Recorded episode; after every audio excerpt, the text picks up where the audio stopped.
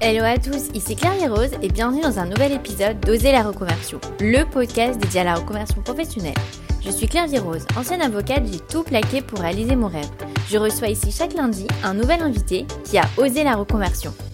Avant de vous laisser avec l'invité du jour, je voudrais vous parler de Zencaster, la plateforme que j'utilise pour enregistrer ce podcast. C'est d'ailleurs la plateforme la plus utilisée pour enregistrer des podcasts. Très pratique pour enregistrer à distance car l'invité se connecte via un lien web sans avoir besoin de créer de compte ou d'installer un logiciel.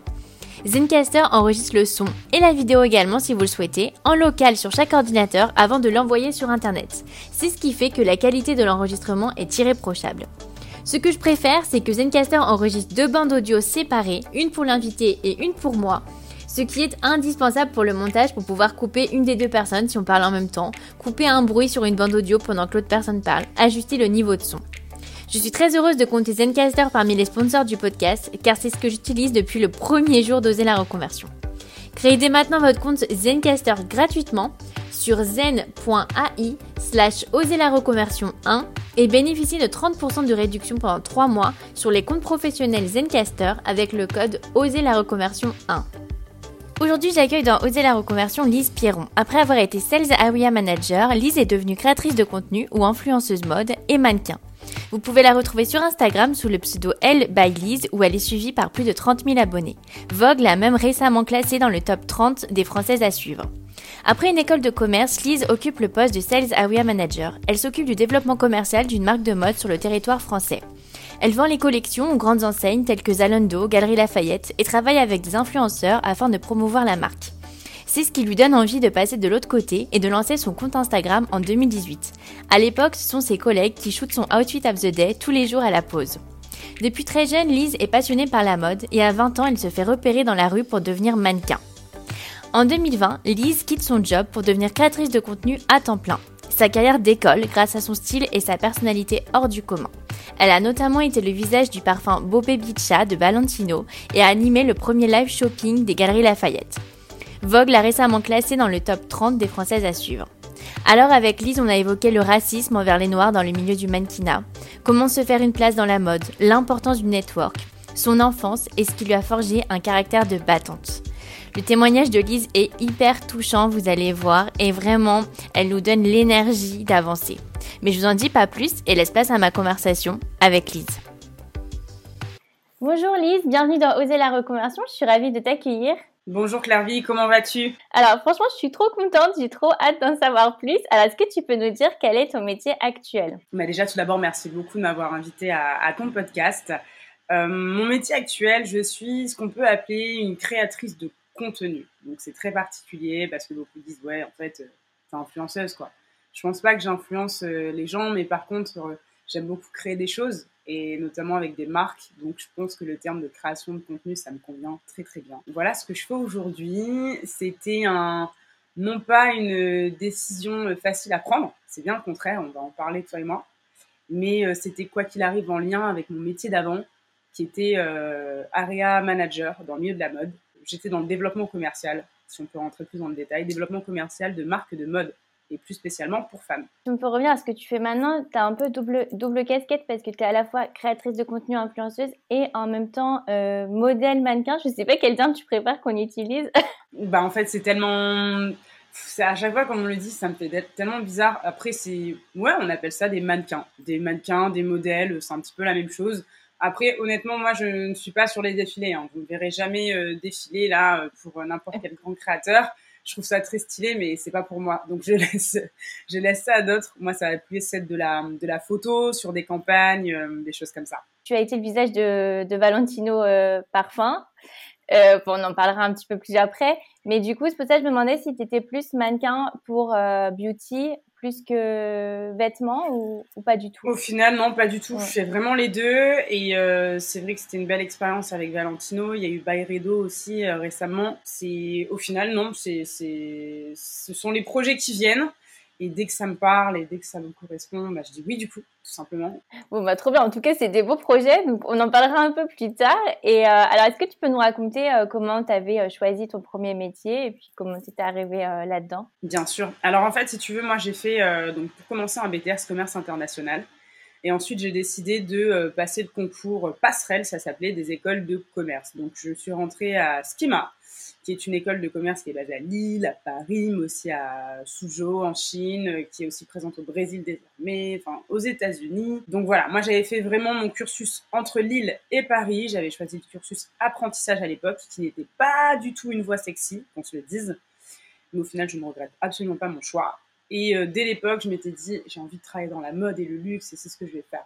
Donc écoute, euh, je suis restée sur cet objectif, et pendant plus de 8 ans, j'ai travaillé dans le milieu de la mode et du luxe et plus particulièrement dans le côté commercial. Donc mon job, c'était vraiment de, euh, bah, de développer les marques, c'est-à-dire j'avais un budget à atteindre et il fallait tout simplement que je vende mes collections, que ce soit des clients comme les Galeries Lafayette, le Printemps, mais aussi Citadium, les belles boutiques de quartier, mais aussi des gros revendeurs comme Zalando ou aussi vente privée pour tout ce qui était stock, etc. et en fait, un beau matin, on m'avait confié la, hum, bah, le développement d'une marque sur le territoire français. C'était un beau challenge à 27 ans. Et euh, je m'étais dit, mais j'ai besoin d'aide, j'ai besoin d'aide. Il me faut par exemple, euh, bah, par exemple des influenceurs qui pourraient un petit peu euh, montrer la marque que j'essaye de développer corps et âme. Et je vais essayer, bah, grâce à eux, de, me donner plus de visibilité et donner surtout plus de visibilité à la marque. Et c'est comme ça que j'ai mis, on va dire, le premier, euh, j'ai fait mon premier pas dans le milieu de l'influence parce que j'ai, entre guillemets, commencé à comprendre comment ça fonctionnait, quels étaient les codes, mais surtout les enjeux, comment les personnes euh, avaient l'habitude de travailler, quel type de personnes en fonction de la marque il fallait mieux contacter ou pas. Tu vois, donc j'ai commencé, c'était donc en 2018, à comprendre un petit peu comment ce monde fonctionnait. Voilà. Et en 2000, euh, c'est ça, ouais, fin 2018, début 2019, j'ai commencé vraiment à, bah, moi, à me lancer dans l'aventure euh, toute seule comme une grande. C'est trop drôle parce que du coup, en fait, tu as commencé de l'autre côté. Oui. Donc Complètement. Ouais. Et en fait, c'est génial parce que je, sais que quand on est créateur de contenu, justement, on ne sait pas vraiment comment ça se passe du côté des marques, des RP, comment ils choisissent. Donc, c'est vraiment génial. Euh. Et comment toi, tu choisissais justement les influenceurs? Eh bien, écoute, euh, la marque que je devais développer, c'était une marque déjà donc, pour femmes. La cible, c'était, qu'on se le dise, 16, 16, 25, 16, 30 ans. Donc, il me fallait, bah, c'est tout simple, des nanas euh, sportives, solaires, qui avaient la pêche, qui vivaient en France, bien entendu, qui avait, euh, moi je voulais qu'il y ait quand même un certain niveau de visibilité, donc euh, je recherchais des profils à, minimum 10 000 abonnés sur Instagram à l'époque. Je voulais vraiment euh, bah voilà, des nanas qui, qui, correspondaient aux valeurs de la marque et surtout qui te donnaient toi envie, c'est pas juste d'acheter le vêtement, mais, mais de le porter ou juste d'écouter ce qu'elles avaient envie de te dire, tu vois. Parce que c'était des nanas que tu avais envie de suivre, quoi. Des, des vrais, entre guillemets, des vraies influenceuses. Non pas des, des, des nanas qui sont juste des, des, objets de publicité, mais des gens que tu suis parce que tu aimes bien leurs vibes en fait, tu vois. Et tu bossais pour quelle marque à ce moment-là? Alors moi j'ai travaillé pour le groupe Bestseller et la marque en question c'était Nozime, donc qui est une marque vraiment d'énigmes euh, qu'un ami là reprend d'ailleurs côté développement commercial. On s'en est, on s'en est touché deux mots euh, il y a moins d'une semaine d'ailleurs. C'était une marque, donc euh, c'est une marque, elle n'est pas morte, c'est une marque d'origine danoise. C'est des bons souvenirs et vraiment c'est grâce à cette marque-là que je me suis vraiment lancée, euh, je me suis lancée dans, dans, le milieu, dans ce milieu-là en fait, milieu digital. Et qu'est-ce qui t'a donné envie, euh, t'as eu envie de passer de l'autre côté, de devenir influenceuse aussi? Bah en fait si tu veux, je me suis dit mais c'est cool en fait, moi aussi je suis fan de mode, j'adore mon métier, j'adore ce que je fais, j'adore le milieu dans lequel je suis. Je sais que c'est un milieu très paillette et aussi très méconnu. Donc euh, pourquoi pas en parler, en montrer les coulisses aussi, montrer euh, vraiment à quoi ressemble un défilé. Euh, j'avais des contacts aussi au final, bon bah la vie fait bien les choses et petit à petit on, se construit tous notre réseau si tu veux. À cette époque-là, j'avais à la fois des contacts d'agents commerciaux, j'avais des contacts de, bah, de commerciaux, donc, des contacts d'acheteurs, de merchandisers, de marketeurs, mais aussi de mannequins. C'était aussi une époque où j'avais signé en agence de mannequins, donc des mannequins qui défilaient, euh, des profils aussi d'agents de mannequins. Enfin, vraiment, en fait, je commençais à me construire un réseau. J'ai aussi un de mes meilleurs amis qui est styliste pour, de, pour aujourd'hui de, très belles marques. Donc, en fait, euh, bah, plus j'avançais et plus j'avais plein de contacts dans ce milieu. Et j'avais, j'entendais des choses que les gens disaient, tu sais, en off, en mmh. coulisses. Mais ça se disait pas euh, dans la vie de tous les jours, ou en tous les cas, on l'exploitait pas sur les réseaux. Et moi, je me disais, mais c'est, c'est cool, faut peut-être en parler de tous ces sujets, montrer vraiment comment ça se passe, un show, ou dire ce qu'il en est après, les ressentis, ressentis de mannequin. Donc j'ai commencé, si tu veux, mon Insta, sur mon Insta à parler de tout ça et aussi à montrer mes tenues de tous les jours. où je montrais que non, je n'habillais pas euh, à 100% chez Zara, qu'il y avait plein d'autres marques qui étaient canons, qui existaient. Euh, c'est un petit peu comme ça que j'ai commencé en fait. Et ayant le soutien de, au final de, de pas mal de contacts et d'amis dans le milieu et aussi de marques qui étaient là, mais c'est top ce que tu fais, continue, tiens, on va bosser ensemble bon, bah, c'est un peu un cercle vertueux et petit à petit, euh, c'est comme ça aussi que, bah, aujourd'hui, de très beaux groupes se sont tournés vers moi à l'époque parce que, bah, la visibilité avait été donnée à un moment donné aussi, quoi. Et tu penses que les contacts, c'est indispensable dans ce milieu? C'est indispensable. Et honnêtement, qu'on se le dise aujourd'hui, peu importe le milieu dans lequel on travaille, les contacts, c'est juste, euh, c'est indispensable, en fait. Tu sais qu'il y a des gens qui ont des métiers non pas parce que c'était eux les plus compétents, mais tout simplement parce qu'ils avaient le contact d'eux. Et quand tu sais ça, ça redistribue les cartes, quoi, tu vois. Et alors, est-ce que tu peux nous raconter comment euh, tu avais signé dans cette agence de mannequins aussi parallèlement euh, Comment ça s'était fait le mannequinat pour toi? Alors en fait, on m'avait déjà scouté une fois dans la rue et je m'étais dit, euh, ok, d'accord. Enfin, je savais pas que ça fonctionnait comme ça. J'ai début, au début, j'ai cru un peu à une blague même. Mais c'est trop marrant. Est-ce que tu peux nous raconter en détail? Parce que souvent, justement, les, les mannequins hyper connus disent euh, Bah voilà, je, je, me suis fait euh, repérer dans la rue. Comment ça se passe concrètement Non, mais c'est ça. Et d'ailleurs, j'avais pas signé avec cette agence-là. J'ai signé avec une autre agence bien plus tard. En fait, si tu veux, moi, j'étais avec un de mes cousins. On était en terrasse d'un café euh, parisien. Et là, à ce moment-là, il y a une dame. C'était donc une agente d'agence qui m'avait dit bah, bonjour Lise, euh, enfin non, pas bonjour Lise, mais bonjour déjà tout court. Euh, ton profil peut être très intéressant. Je travaille dans le milieu de la mode, je travaille, euh, je suis agent de mannequin et ton profil m'intéresse beaucoup. Est-ce que ça t'intéresserait, etc., etc. Moi, bon, je m'étais dit ouais, enfin, qui me dit que la nana, c'est, juste pas une grosse mytho, tu vois ce que je veux dire? Ouais, une arnaque ou. Ouais, voilà. Et ça, j'étais, bon, j'avais 18 ans. 19, c'était ma première année, 2011 à Paris. Et au final, euh, j'ai travaillé euh, pour la marque, euh, surtout pas la marque, mais la maison Chanel. J'avais fait un stage, c'était mon premier stage en école de commerce, et en fait, j'étais au flagship au 42 avenue Montaigne. J'avais une de mes collègues, au final, qui m'avait dit, écoute, ma puce, t'es vraiment trop mimes. Si tu veux, moi, je connais, il y a un de mes amis qui est bah, bien positionné chez Elite qui est juste au bout de l'avenue. Si ça te dit, s'il te plaît, va leur faire un coucou et vois un peu comment ça se passe. Donc bon, écoute, je de mes 18-19 là, j'étais allée chez Elite faire un coucou. C'est la cour des grands là, Elite. Carrément. Et au final, euh, j'avais pas du tout été prise. Enfin, merci, au revoir. Enfin, merci d'être passée. Et un peu, un peu dur du coup, c'était. Non, mais tu sais, enfin, ils ont pas le temps, quoi. Donc, je m'étais vraiment genre, mais allez, merci, merci d'être passé. Enfin, voilà, la porte est là, allez-y. Et au final, j'ai signé dans une autre agence grâce à un contact où je m'étais dit, bah écoute, euh, si on me le dit que j'ai le profil pour, j'avoue, euh, moi ça m'intéresse, ça me fait une expérience de plus, c'est cool, ça pourrait me permettre d'avoir accès à soit des événements, soit des expériences un peu sympathiques, donc let's go, faisons-le. Donc au final, j'ai trouvé une agence qui m'a, une première agence qui m'a signé. Et aujourd'hui, bon bah avec les réseaux sociaux, fait que euh, là je suis vraiment au sein d'une agence qui est super cool et qui est très humaine et autant dans l'équipe que dans les valeurs, tu vois. Et là, à l'heure où je te parle, bon bah pour le coup, comme quoi le karma est assez puissant, il y a une très très grosse maison euh, de mannequins, très grosse agence, qui est en train de, de regarder mon profil et pourquoi pas euh, let's see what happens, tu vois. Donc euh, ça s'est pas fait à l'aube de mes 20 ans, mais ça se fait à mes 30, quoi. Et quelle était la différence, tu penses? La différence, je pense que déjà, c'est les mentalités qui ont bien évolué. Moi, je me souviens d'une agence dont je vais taire le nom parce que aucune envie de faire un scandale, et qui m'avait dit Salut Lise, tes photos sont incroyables, ton profil est parfait, tes canons, on adore, mais en fait, on a déjà notre quota de noir.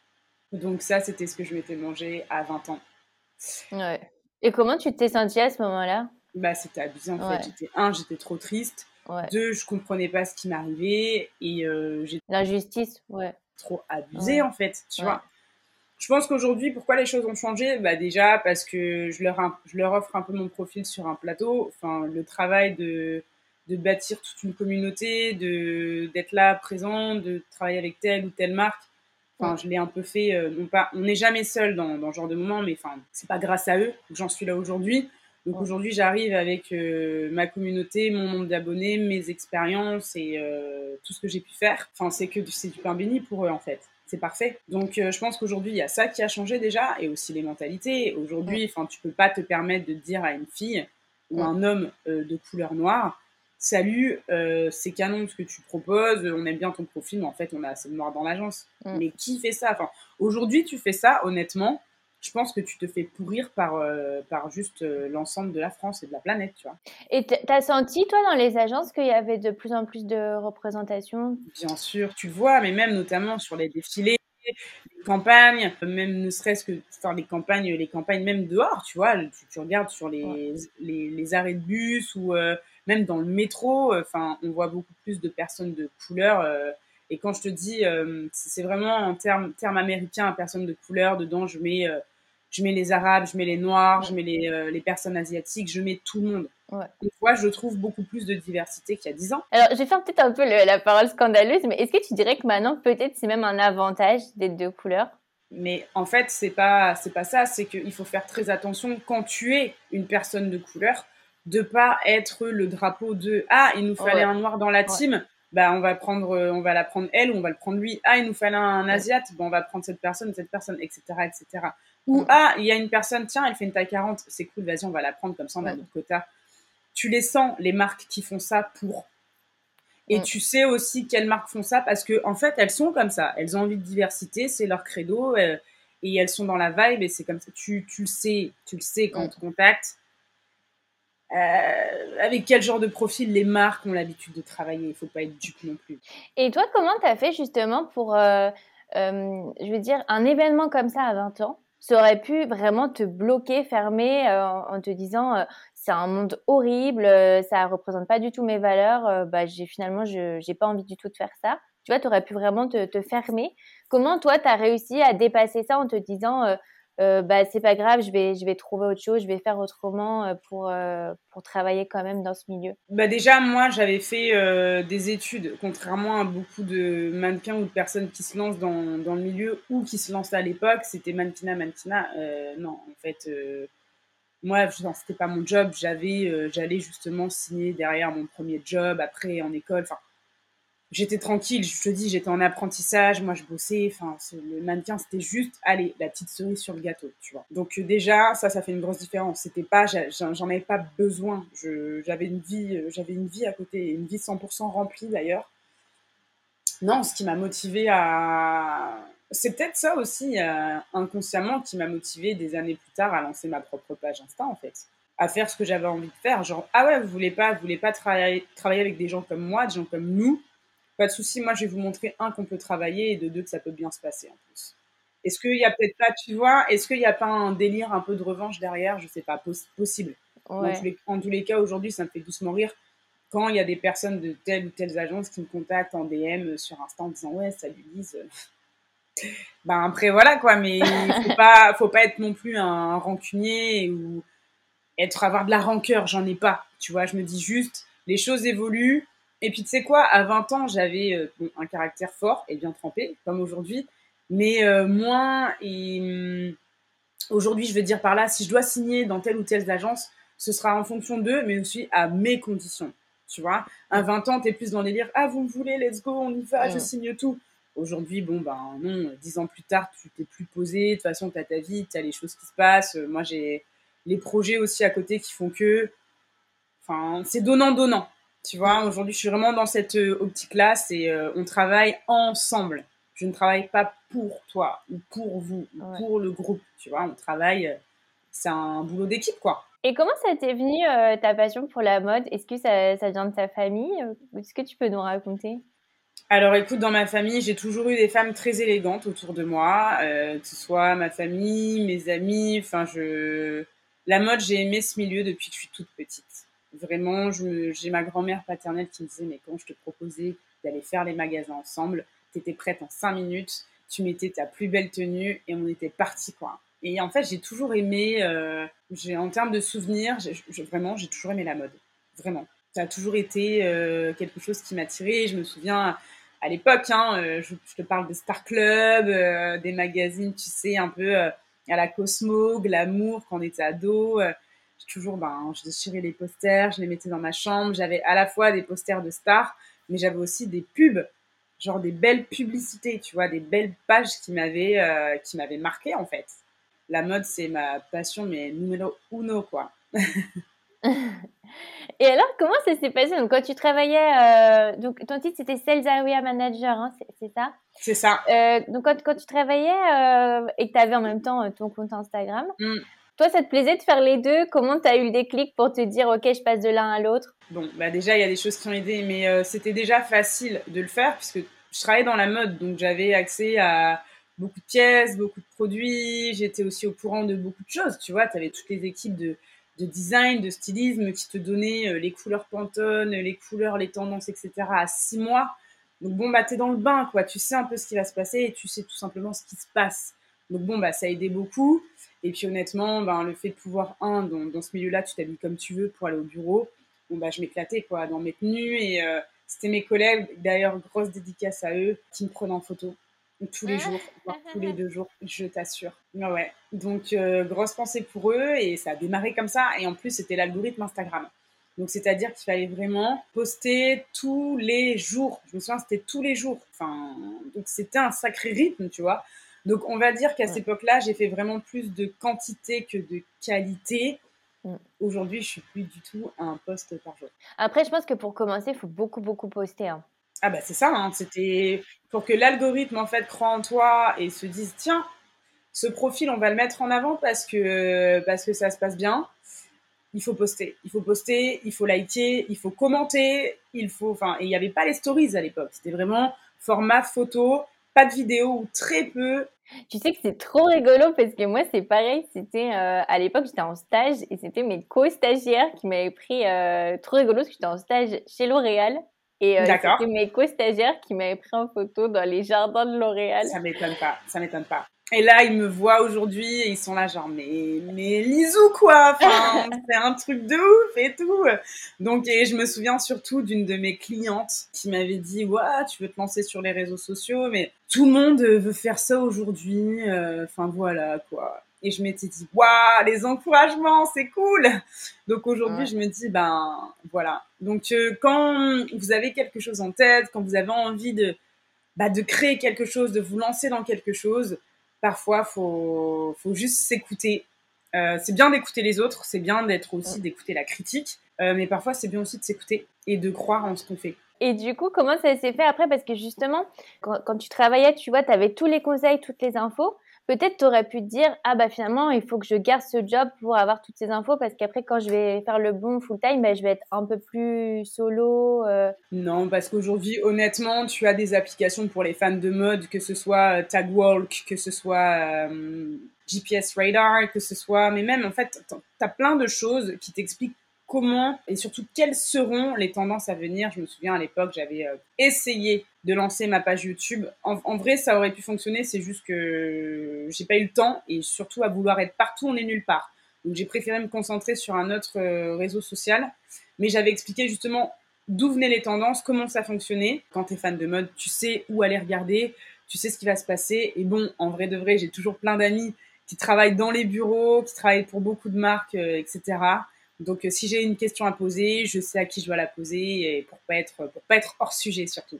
Et alors, comment tu as eu le déclic de, de, sauter le pas? Eh bien, écoute, euh, ça s'est fait aussi pour des raisons euh, très perso, dans le sens où moi, mon conjoint à l'époque, en fait, avait envie de retourner vivre dans le Sud-Ouest, donc parce qu'il est originaire de là-bas. Et en fait, moi, je me suis dit bon, bah, c'est peut-être le c'est peut-être le moment où je dois le rejoindre, en fait, tout simplement. Et Paris, c'était cool. Et peut-être que ça va être cool aussi la vie dans le sud-ouest. Accroche-toi, hein, parce que l'histoire est très drôle. Au final, donc j'ai fait ce qu'on appelle une démission suivie de conjoint. Donc je l'ai suivi, euh, ce qui m'a permis, moi, à un moment donné, de pouvoir faire ce que je voulais faire. Et euh, le Covid est arrivé. Ah voilà. Donc en fait, pendant littéralement 6 euh, voire 8 mois, je me suis dit, est-ce que j'ai pas juste fait la plus grosse connerie de ma vie? Où j'ai quitté un job où j'étais cadre sup, où ça faisait depuis six ans que j'étais, où j'avais l'expérience, etc. Pour au final me retrouver euh, à Biarritz, euh, enfermée chez moi parce qu'il y a une pandémie mondiale. Euh, enfin voilà, je t'avoue que ça a été une période un peu compliquée. Et au final, je me suis dit, tu sais quoi, la vie est comme ça, bah let's go. Et ben on va quand même, j'avais plein de photos, plein de contenus que je pouvais poster. J'avais euh, produit pas mal de choses avant le Covid, donc j'ai pu tenir pendant toute la pandémie. Et derrière, en fait, je me suis dit, non, non, j'ai pas envie de reprendre un boulot, je vais continuer ce que je fais, j'y crois à fond. Et au final, aujourd'hui, j'en vis et je suis bien entourée, donc euh, comme quoi, euh, Mais en vrai de vrai, pendant 6-8 mois, j'ai été très malade.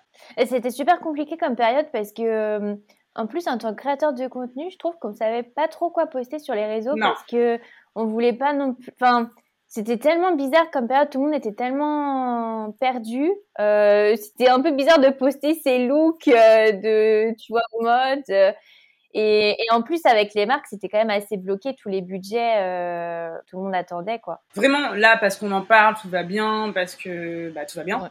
Mais euh, vraiment, pendant, je te dis, 6-7 mois, je me suis vraiment remise en question à 1 milliard de pourcents. Mm. Où bah, je me suis dit, bah, c'est très simple, j'arrête tout je, je reprends un ancien job, euh, voilà, let's go. Et euh, bon, bah aujourd'hui, non, c'est plus le cas et je suis très contente d'en être euh, là aujourd'hui. Je suis d'ailleurs revenue à Paris parce que le boulot faisait que les projets, en fait, je mettais littéralement un SMIC dans mes allers-retours en train ou en avion, ou enfin, c'était juste un scandale. Donc, bon, bah là, j'ai retrouvé mon ancien appartement parisien euh, qui est bien moins grand que ma maison dans le sud-ouest, ah. mais dans lequel je me sens aussi tout à fait, je me sens tout aussi bien. Voilà, la, vie reprend son cours et il y a de très très beaux, très très beaux pardon, projets qui arrivent. Donc là, je sais par contre que je fais les bons choix. Tu vois. Après, j'ai eu un peu peur parce qu'on a eu la guerre en Ukraine qui donc s'est déclarée. Je me suis dit en fait, ça ne va jamais s'arrêter. Le monde va toujours avancer pour reculer. Enfin, je t'avoue que j'ai été en panique un petit peu. Et puis au final, bon, ben, les choses doivent se passer comme elles se passent. Et de toute façon, il faut suivre le cours de l'eau, tu vois. Enfin, faut pas aller à contre-courant, faut suivre. Il faut juste suivre le flot. Pas trop se prendre la tête parce que nos métiers aussi sont sujets aussi à beaucoup d'anxiété. Parce que quand tu es salarié, quand tu travailles euh, pour quelqu'un ou autre, tu sais euh, quand est-ce que financièrement ton argent ou telle, telle, telle chose, tu, tu, tu sais ta vie, tu vois, tu peux te projeter des métiers comme les nôtres, les premières années, les premiers mois avant que tout ça fonctionne, c'est beaucoup de questionnements et beaucoup de stress aussi. Et aujourd'hui, tu dirais que tu gagnes. Euh, comment ça se fait la répartition entre ton métier en tant que mannequin et créatrice de contenu? Aujourd'hui, vraiment, les deux choses sont clairement mêlées. Tu vois, il y a beaucoup de campagnes où les gens m'ont dit, mais en fait, tu étais la mannequin. Mais non, en fait, ils m'avaient euh, contacté en tant que créatrice de contenu et c'est moi qui ai travaillé euh, là-dessus. Donc du coup, ça ressemble à, je sais pas moi, une campagne ou quelque chose. Enfin, oui, je fais partie d'une campagne, mais toute la création de contenu, c'est moi derrière, si tu veux. Donc le, terme mannequin, pour moi, c'est vraiment, euh, et c'est pour ça hein, qu'au tout début, les agences de mannequins se sont dit, euh, on en fait quoi de ces gens? Est-ce qu'on leur proposerait pas de signer chez nous? Et c'est pour ça, tu as des grandes agences de mannequins, même deux agences de mannequins tout court, ont un panel aujourd'hui d'influenceurs. Parce que ça fonctionne pareil qu'un mannequin. C'est tellement la même chose. En fait, c'est de l'image, c'est du droit à l'image, c'est tout ça. Donc aujourd'hui, allez, du mannequinat pur, je te dirais vraiment pur, hein, pur. Mannequinat, allez, c'est quoi? C'est 15% de mon travail? Tout le reste, c'est vraiment euh, des, travail avec les marques, avec les euh, services presse, services marketing, services com, pour de la production de contenu ensemble que eux vont réutiliser derrière pour leur site internet, pour leur compte sur, les, sur leurs réseaux sociaux, etc. Mais on est vraiment euh, dans cette optique-là à 85% du coup. Et alors, est-ce que tu peux nous raconter comment ça s'est passé euh, la pub Valentino pour le parfum? Comment ça s'est passé la sélection Et puis après, euh, le shooting en lui-même, qu'est-ce que c'est un peu l'ambiance d'un shooting pour une telle marque? Après, en fait, si tu veux, Valentino, on a vraiment travaillé ensemble sur des moments. Et c'est ça qui est intéressant quand tu travailles avec des marques, c'est qu'on n'est pas là pour faire du one-shot. C'est pas intéressant. On veut vraiment travailler ensemble sur du, allez, moyen slash long terme. Donc, Valentino, la première euh, fois, c'était au final quelqu'un qui me suivait depuis euh, un an, un an et demi sur les réseaux sociaux, qui m'a vu, entre guillemets, monter, qui s'est dit, ça y est, là, elle est prête, je vais la contacter parce que j'ai une belle campagne. Donc, euh, j'ai pas eu de sélection ou autre. En fait, on est réellement, euh, réellement venu me chercher par rapport à ça. On a travaillé sur un premier moment, donc euh, que j'ai toujours. Hein, vous pouvez aller voir sur mon Instagram. C'est une première vidéo où on parlait justement de, de moments très personnels. C'était vraiment quelque chose d'assez intime. Et j'ai adoré cette campagne d'ailleurs. La suivante, c'était vraiment pour le coup très vidéo, euh, pas de parole, shooting photo, un peu campagne édito euh, qu'on a, qu'on a l'habitude de voir. Et ensuite, on a eu un autre moment ensemble où ça a été euh, bah, une masterclass. Donc là, c'était super avec vraiment l'équipe et des make-up artistes Valentino Beauty. on a eu donc une masterclass avec eux et ensuite moi derrière j'ai eu la chance de réaliser avec eux un live, un live shopping donc c'était Valentino et Cosmopolitan, le magazine de mon enfance Donc c'était génial d'être avec eux et de travailler avec eux sur le sujet, tu vois. Donc on était vraiment sur plusieurs moments ensemble et je pense que ce n'est pas fini. C'est plusieurs expériences au final et les marques vont vraiment s'adapter en fonction de l'influenceur. Moi, pourquoi le live shopping? Parce que j'avais euh, animé euh, comme une grande le premier live shopping des Galeries Lafayette aux Galeries Lafayette Champs-Élysées en mai 2021. Donc euh, c'était une première expérience et où j'avais pu, j'avais pu me montrer justement. Et je pense que c'est aussi surtout pour ça que Valentino derrière s'est dit tiens, Lise, ça peut être un élément assez cool si on doit faire un live shopping avec quelqu'un, on l'apprendra du coup. Donc c'est génial. Et comment ça s'était passé justement pour euh, avoir euh, ce contact avec les Galeries Lafayette? Est-ce que tu peux nous raconter? Alors les Galeries Lafayette, euh, bah, écoute, pour le coup, j'ai vraiment dû passer un casting parce qu'ils étaient à la recherche de quelqu'un pour animer leur premier live shopping. Il y avait de grosses attentes, de gros objectifs, donc c'était extrêmement stressant. Donc j'ai passé un casting où j'ai dû envoyer des vidéos en me présentant. Et euh, deux, trois semaines plus tard, on est venu me dire que j'étais sélectionnée. Trop bien, ouais. Et tu dirais que maintenant, on attend de plus en plus, euh, parce que tu vois, quand tu compares finalement les mannequins au début qui posaient uniquement à justement euh, ça, le live shopping, tu vois, c'est quand même, tu as une implication énorme dans un live shopping. Tu présentes, tu dois, ah, tu dois connaître les produits. Est-ce que tu dirais que maintenant, pour être influenceur, il faut de plus en plus de compétences? En fait, qu'on se le dise, euh, là, pourquoi ça a fonctionné comme ça aussi avec les Galeries Lafayette, c'était parce qu'avant, j'étais, une responsable commerciale. Donc, du coup, là, le live shopping, il y avait quand même une attente derrière de, vente euh, pour les Galeries Lafayette. Donc, euh, on était plus, on était au-delà de, d'animer pour animer. En fait, c'était de l'animation, mais aussi de la vente derrière.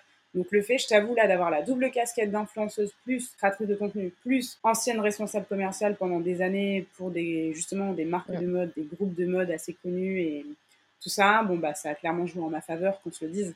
Donc je pense qu'aujourd'hui, il y en a beaucoup qui euh, mais c'est plus les, les, jeunes en fait qui disent vas-y moi je veux, je veux devenir influenceur parce que c'est cool, tu gagnes plein d'argent. Mais non, mais en fait, tu es influenceur parce que soit de base, tu es un excellent musicien, ça fait juste 20 ans que tu es dedans, tu as fait le conservatoire, enfin, tu, tu... Il y a aussi beaucoup de personnes qui sont pas arrivées là parce qu'elles sont arrivées là, elles sont arrivées là parce qu'elles avaient des talents en musique, en danse, parce que, ou des gens comme moi, d'anciens d'anciens euh, professionnels de la mode, de la beauté. Moi, je connais une énorme influenceuse beauté. En fait, pendant juste 15 ans, elle était dans le milieu, elle a été manager pendant 8 ans derrière. Enfin, il y, a aussi des gros backgrounds, quoi. On ne devient pas, euh, on n'est pas mis en lumière comme ça juste parce que juste parce que c'est nous tu sais? C'est parce que derrière bon bah il y a un réseau il y a des contacts il y a du travail et il y a surtout une expertise du secteur qui fait que bon ben du coup tu sais de quoi tu parles tu sais comment il faut faire tu connais les codes et donc, bah, forcément, euh, c'est, ça paraît logique, quoi. Tu vois ce que je veux dire? C'est vrai que c'est un peu vendu parce que sur les réseaux sociaux, il y a le côté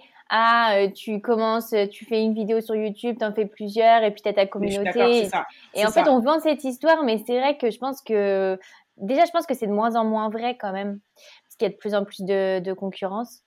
Et, et, et toi, justement, tu parles beaucoup de se faire des contacts dans ce milieu. Est-ce que tu aurais un conseil, par exemple, pour euh, les auditeurs qui veulent euh, se lancer dans la mode euh, Comment, justement, tu vois, qui partent de rien, qui connaissent personne Quel conseil tu donnerais, tu vois, s'il y avait quelqu'un comme ça qui venait te voir et disait, bah voilà, moi, j'ai envie de me faire mes contacts, mais comment je fais?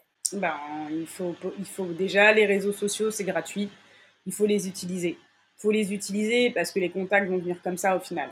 Donc il faut, euh, il faut se bouger, il faut euh, produire du contenu tout le temps, tous les jours, tous les jours, tous les jours.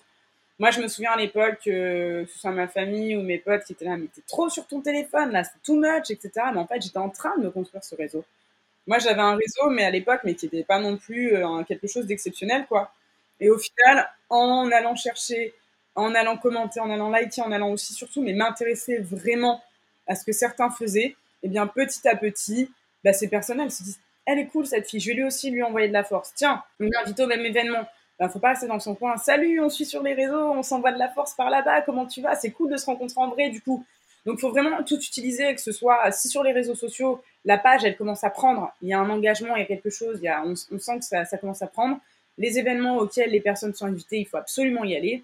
Et c'est à ces événements-là que les contacts se font aussi, parce qu'on est des humains c'est toujours mieux de voir une personne en face-to-face et de lui parler et de rire ensemble, de partager un moment, etc.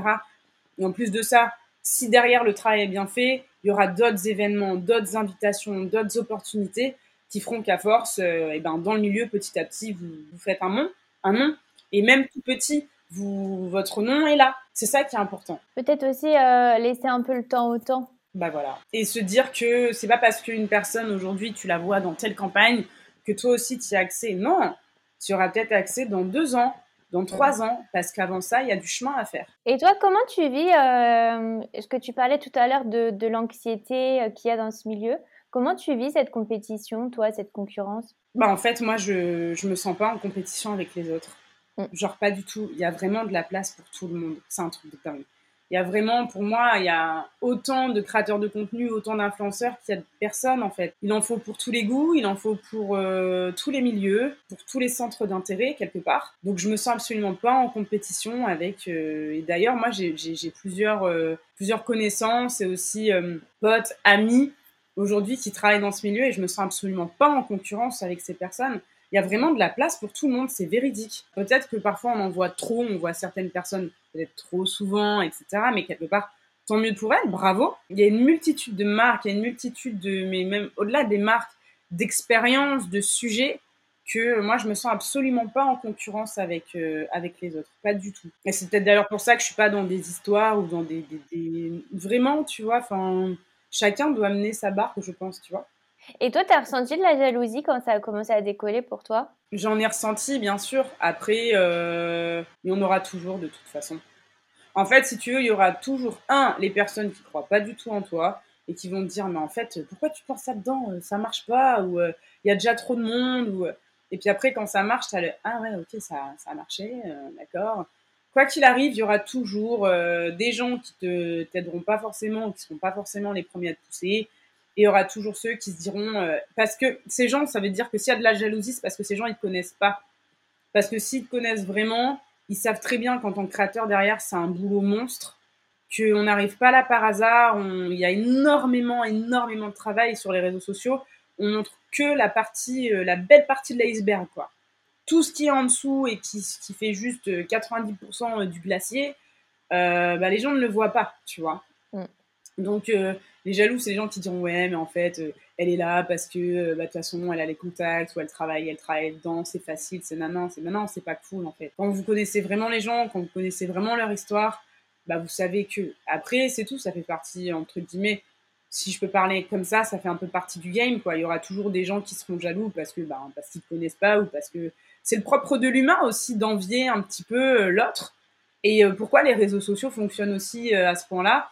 Faut, faut aussi, faut pas trop se leurrer, quoi. On le sait, c'est parce que l'humain a besoin de se comparer, a besoin de regarder ce que fait l'autre, a besoin de, de rêver, de croire, de. Mais moi aussi, je crois aussi au beau côté des réseaux sociaux. Je crois à l'inspiration. Je crois euh, à ces gens qui t'influencent du bon côté, quoi avoir le bon côté des choses, à ne pas croire que parce que il a euh, parce qu'il a il est en surpoids, il peut pas non plus euh, bah, perdre des kilos ou justement peut-être en prendre pour toutes ces filles qui sont hommes qui se sentent justement trop minces. Bah, ils vont suivre des gens qui voilà qui parlent de ça, qui parlent de nutrition, qui parlent de diète, euh, d'autres qui parlent vraiment de, de body positif.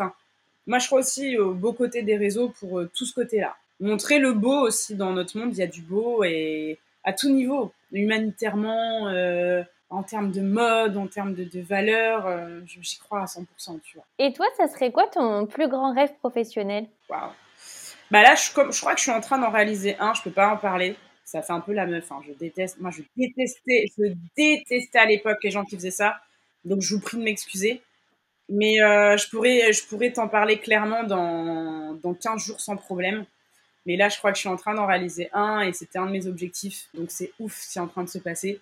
Mais sinon, en termes de grands rêves, je dirais vraiment, ben, tout simplement de pouvoir vivre de ma passion sans me poser de questions par rapport à demain, ni par rapport à mon futur. C'est tout doucement en train d'arriver. Pour moi, le grand rêve, c'est ça. Et surtout, continuer d'être super bien entouré et ne pas décevoir que ce soit mes amis, ma famille. Toujours rester moi, authentique et savoir bien faire les choses et si je les fais pas bien, bah, savoir m'excuser et voilà en fait. Je pense que le grand rêve c'est de ça, c'est de pouvoir vivre de ma passion, mais si je le vis de ma passion pour être toute seule, ça m'intéresse pas du tout en fait. Moi, je, je pense que je suis là, je suis cette personne que je suis aujourd'hui. C'est surtout grâce à ma famille et grâce à mes amis, vraiment. Je suis aussi forcément par rapport à ce que j'ai fait, mes choix perso, euh, euh, mm. aussi ma mon, mon hygiène de vie, etc. Tu vois, mais je pense que si je suis bien dans ma vie, c'est parce que je suis surtout bien entourée. Je pense que ça, franchement, pour moi, ça fait toute la différence en fait. Et euh, est-ce qu'il y a quelque chose qui t'a surpris euh, dans le métier de créatrice de mannequin? Quelque chose que tu vois, tu n'avais pas perçu avant de l'être euh, à temps plein? Bah Là, il y a une différence, c'est clair et net. On, on, ne te traite pas du tout de la même façon quand tu viens travailler pour de l'influence slash création de contenu quand tu viens travailler pour du mannequinat pur.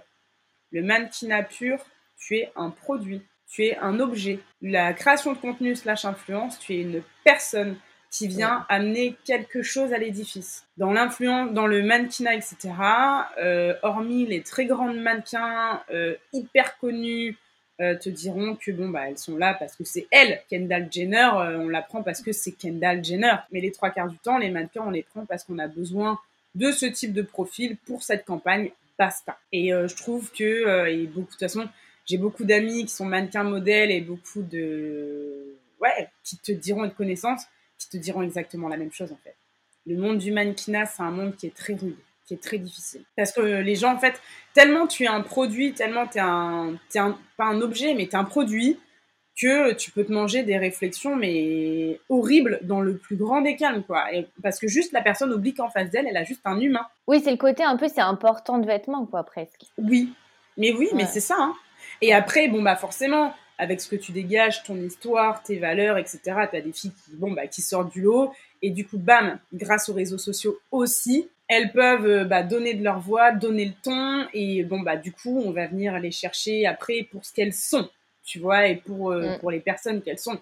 au tout début, es, non, on vient te chercher parce que euh, tu corresponds, c'est parce qu'il y a une, comment ça s'appelle? Mais c'est comme un cahier, de, cahier des charges, quoi voilà, dans cette campagne, moi j'ai besoin d'une fille, d'un mec, euh, d'une personne, euh, voilà, non genrée. Euh. Il y a un cahier des charges et tu viens juste, si ton profil coche les cases, et eh ben on te prend. Sinon, non. Et en fait, pour toutes les personnes qui veulent être mannequins ou autres, vraiment mettez-vous ça en tête. quand il y a des critiques, c'est pas vous, c'est pas votre corps, c'est pas votre personne, c'est juste que là, là, votre profil, si vous n'êtes pas pris ou prise, c'est que ça ne correspond pas. Les personnes, après, tu as des personnes méchantes hein, dans tous les univers, mais les personnes qui viennent vous critiquer par rapport à votre, votre profil, par rapport à ce que vous êtes, ces gens-là, en fait, juste, euh, vous les sortez de votre vie. Enfin, c'est pas des, c'est pas, ce sont pas des personnes bienveillantes. Et ça transparaît dans l'interview, c'est que toi, tu as un caractère euh, assez, euh, tu as une personnalité où tu, tu te laisses pas faire. Tu, tu penses que ça vient d'où cette force de caractère que tu as? Je sais pas du tout. Je pense que après, j'ai été adoptée à l'âge de trois mois. L'adoption, c'est un sujet qu'on ne va pas aborder ici, mais que je pense qu'il te forge un caractère à vie. En fait, euh, c'est une histoire, c'est une expérience, c'est quelque chose, ça fait partie de toi. Mais je pense aussi le fait bon, bah, d'avoir été euh, la petite noire dans une école dans le nord de la France, euh, bah, dans plusieurs écoles où il y avait que des blancs, etc. bon, bah, ça te forge aussi, quoi, un petit peu, mine de rien. on va dire que mon parcours de vie a fait que le caractère que j'ai aujourd'hui, bon, bah, on comprend. Je, je ne me victimise absolument pas, mais alors pas du tout.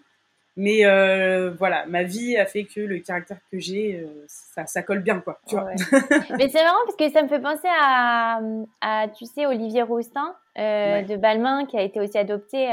J'ai adoré le documentaire Netflix sur lui. Mm. Et franchement, quand j'ai regardé ce, ce, documentaire, je me suis dit, mais est-ce que finalement on a besoin d'avoir une histoire forte comme ça pour réussir? Dans le sens où, tu sais, c'est clairement quelque chose quand tu as un truc aussi profond où tu as envie de prouver, euh, d'avoir cette reconnaissance, finalement, ça te pousse à dépasser des montagnes. Et je me suis dit, est-ce que finalement, pour réussir, il faut une histoire comme ça? Je pense pas qu'il. Enfin, tu as certaines personnes, euh, c'est vraiment très. Pour le coup, c'est le côté un peu artistique qui sort là. Je pense que euh, bah, Olivier Roustin, j'avais eu la chance de lui parler personnellement et de voir la première projection de son documentaire avec très peu de ah. personnes, en très petit comité. Donc j'avais pu lui poser cette question, Olivier, en toute franchise, euh, s'il y avait eu les caméras, s'il n'y avait pas eu les caméras, est-ce que tu aurais fait le, bah, le, ce que tu as prévu là, ce, que, tu aurais fait ça jusqu'au bout en fait? Il a dit non, c'est trop violent en fait. Et euh, bon bah on a une histoire très commune lui et moi et je l'ai revu plusieurs fois. Après, après tout, au final, c'est une belle personne, hein, Olivier Roustin, vraiment. Mais je pense que de toute façon, dans, dans les profils d'entrepreneurs, dans les profils de oser, quand, quand, tu oses être toi, quand tu, tu, tu, passes ce step, c'est que tu as besoin soit de prouver aux gens quelque chose, soit de montrer au monde quelque chose. Et bon, bah, je pense qu'il faut pas faire le. Je pense que le, le comment dirais comment dirais-je, le parallèle est, fait quoi. Moi, je pense que le côté de devoir de devoir prouver aux autres, de devoir montrer aux gens, bon bah ça vient tout simplement du fait que je sois une enfant adoptée. Il faut pas chercher plus loin. L'abandon, etc. Ça ça laisse chez l'humain, ça, ça laisse des traces quoi. Mm. Et donc, je pense que ce côté de je vais vous montrer que je sais faire des choses, je vais vous montrer ce dont je suis capable. Mm. Je pense que je sais d'où vient ce, ce côté-là. Ouais. Bon, en tout cas, c'est un témoignage hyper touchant. Merci d'avoir partagé ça euh, avec nous. Alors, si tu pouvais revenir en arrière, quel conseil tu te donnerais? Ne pas faire confiance trop vite. C'est un peu, euh, un peu random hein, comme conseil, mais c'est vrai. Surtout dans les milieux très artistiques, etc. Il y a beaucoup de personnes, quand vous commencez à monter ou autres, qui euh, bah, qui n'ont pas forcément de très bonnes intentions ou qui sont pas aussi bienveillantes qu'elles le laissent paraître. Voilà, ne peut-être pas faire confiance tout de suite trop vite. C'est important. Ouais, c'est un peu le parallèle de se faire beaucoup de contacts, mais en même temps faire attention. Bah, bah oui, parce qu'à un moment donné, euh, toi, tu développes parfois, enfin moi j'ai développé très longtemps un syndrome de l'imposteur. Du coup, je faisais confiance à tout le monde parce que je me sentais pas forcément très légitime d'être là. Et au final, euh, et de ce que j'ai pu entendre aussi, des, retours d'expérience de copains, de contacts, etc., d'ordre général. Voilà, faut toujours, je pense, laisser un peu de temps au temps et pas tout de suite donner sa confiance euh, facilement. Alors, dernière question, c'est toujours la question que je pose à la fin. C'est quoi pour toi une reconversion réussie? Une reconversion réussie, c'est quand tu es heureux, quand tu regardes en arrière et que tu te dis mais heureusement que je l'ai fait. et genre et genre pour rien au monde je reviendrai en arrière. Du coup, merci la vie, merci de bah, merci de ces expériences. Waouh, heureusement que j'ai sauté le pas. Pour moi, c'est ça une expérience, une reconversion réussie et surtout quand les planètes s'alignent. Quand toi tu es heureux parce que tu es heureux dans ce que tu fais, parce que tu es fier de ce que tu as fait du coup et que tu as hâte de ce qui arrive aussi, et avoir le soutien de son entourage. Parce qu'une reconversion, euh, quand tu n'as pas le soutien de tes proches, waouh, c'est un peu complexe quand même. Hein. Euh, je pense que c'est un tout. Bon, en tout cas, ça fait plaisir à voir et on a hâte de découvrir euh, tes projets secrets. Alors, je mettrai tous tes réseaux sociaux pour que les auditeurs puissent te suivre. Un grand merci, Lise, pour tout ce que tu as partagé. Bah, merci à toi, Claire, vraiment pour ton invitation et pour juste ce podcast qui est juste ultra bienveillant. Merci à toi pour euh, ces good vibes, ça fait plaisir. Et voilà, fini pour aujourd'hui. Cet épisode est rendu possible grâce au soutien de Zencaster, la plateforme que j'utilise pour enregistrer ce podcast. Créez dès maintenant votre compte Zencaster gratuitement sur zen.ai slash la reconversion 1 et bénéficiez de 30% de réduction pendant 3 mois sur les comptes professionnels avec le code Oser la reconversion 1. Si vous avez aimé l'épisode, n'hésitez pas à en parler autour de vous et à partager l'épisode sur les réseaux sociaux pour aider un plus grand nombre à oser la reconversion. Si vous voulez prolonger la discussion, rejoignez le groupe Facebook du podcast, je vous mets le lien dans les notes de l'épisode. Ensuite, si vous cherchez toutes les notes avec les références, allez dans le détail du podcast.